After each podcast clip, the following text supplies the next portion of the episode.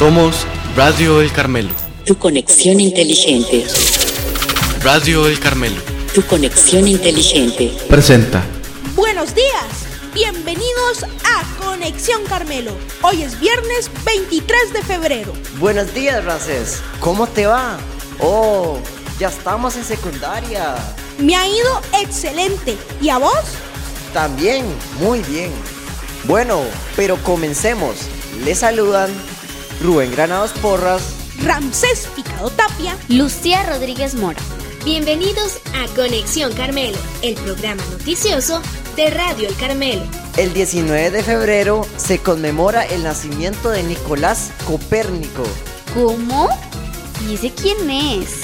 Fue un matemático, astrónomo, jurista, físico, clérigo católico, gobernador, diplomático y economista, que falleció en 1543. Uy, hace un montón. ¿Y por qué es tan importante? Es muy importante porque revolucionó la forma en el que el hombre entendía el universo, ya que en su época se decía que los planetas, la luna, el sol y las otras estrellas giraban alrededor de la Tierra y que nuestro planeta era el centro de todo. ¿Y cómo logró convencerlos de que no era así?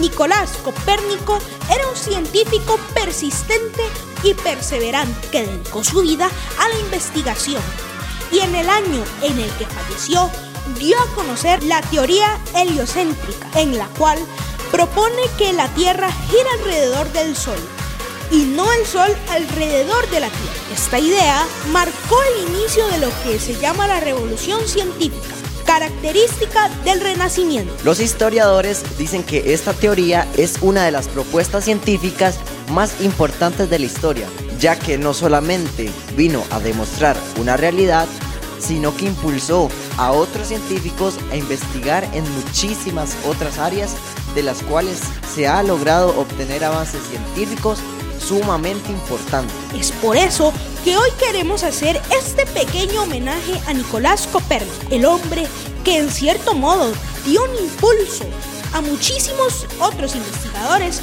para continuar haciendo ciencia. Y esto sí te va a impresionar. ¿Sabías que el 18 de febrero de 1979, en el desierto del Sahara, se registró la primera nevada conocida? ¿Cómo es eso? ¿Nieve en el desierto? Yo siempre he pensado en el desierto, que en ese lugar hace muchísimo calor. La nieve cubrió la arena de este desierto después que las temperaturas cayeron por debajo de los 0 grados. Un raro fenómeno que se repite por quinta vez en los últimos 42 años. Así que ocurrió en 1979, 2016, 2018, 2021 y enero del 2022. Por lo que la presencia del hielo en esta zona no es nueva, pero sí extraordinaria. ¿Cómo pasaron cosas tan importantes en estos días? En otras partes del mundo también hubo hechos que destacar. Y en el campo de la literatura tenemos que en 1998 el nicaragüense Sergio Ramírez y el cubano residente en México Eliseo Alberto ganan el premio Alfaguara de novela. Vamos ahora a la historia de Costa Rica. Entre el 21 de febrero y el 5 de marzo de 1921 conmemoramos la batalla de Coto. Ah, sí, pero ¿me pueden explicar qué fue lo que pasó? Fue un conflicto bélico surgido entre Costa Rica y Panamá. Una fuerza expedicionaria ocupó en nombre de Costa Rica la localidad de Pueblo Nuevo de Coto, un caserío en las márgenes del río del mismo nombre. ¿Y quién ganó esa guerra? A pesar que Panamá ganó la guerra en el aspecto bélico, tuvo que renunciar al territorio de Coto por presión de los Estados Unidos bajo el fallo White, quienes, en defensa de los intereses de sus empresas bananeras, tomaron medidas drásticas para cortar el conflicto. La guerra se libró en dos lugares. El primer lugar fue en Pueblo Nuevo de Coto y en los alrededores del río Coto en el sector del Pacífico.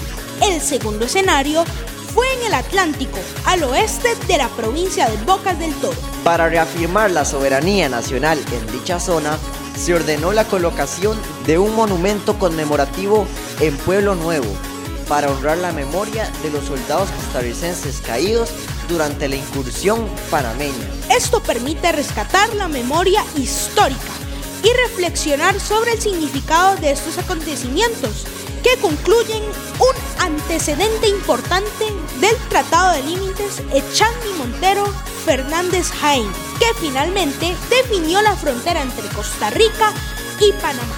Y ahora vamos con esta. 25 de febrero, Día Internacional del Implante Coclear. A ver si me dices qué es eso. Ay, no. ¿Y cómo se come eso?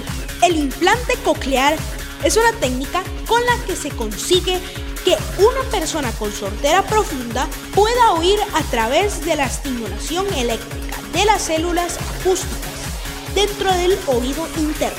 Precisamente fue el 25 de febrero de 1957 cuando se realizó el primer implante coclear a cargo de los doctores André Di Giumo y Charles Eiras. Ellos hicieron historia al hacer oír a una persona totalmente sorda. El Día Internacional del Implante Coclear se empezó a celebrar en 2009 y desde entonces asociaciones y la sociedad general se empezaron a hacer eco de este avance técnico en el ámbito de la audición. Actualmente se celebra en más de 60 países. Y nos despedimos con esta frase a la que hay que ponerle mucha atención. Saber que sabemos lo que sabemos y saber que no sabemos lo que no sabemos, ese es el verdadero conocimiento. Nicolás Copérnico. Hasta la próxima. Y hoy 23 de febrero está de cumpleaños Isabela Jiménez de primer grado. Mañana 24, Leonidas García de décimo año y Elian Camacho de quinto grado. Muchas felicidades para todos.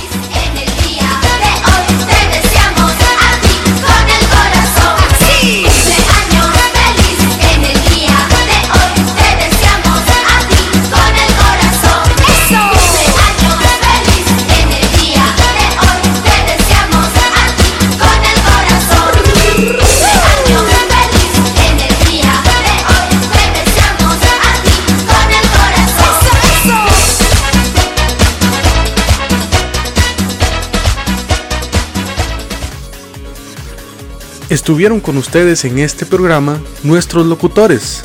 Rubén Granados Porras, Ramsés Picado Tapia, Lucía Rodríguez Mora. Te invitamos a sintonizar Radio El Carmelo por nuestra página web radio.elcarmelo.ed.cr y también puedes escuchar este y otros programas por Apple Podcast, Google Podcast, Spotify, nuestro canal de YouTube y por Facebook. Búscanos como Radio El Carmelo.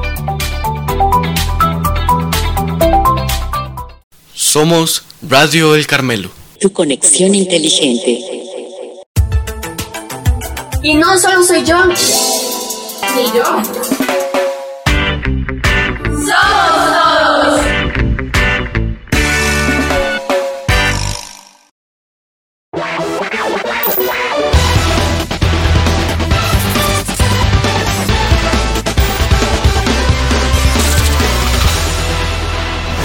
Somos Radio El Carmelo.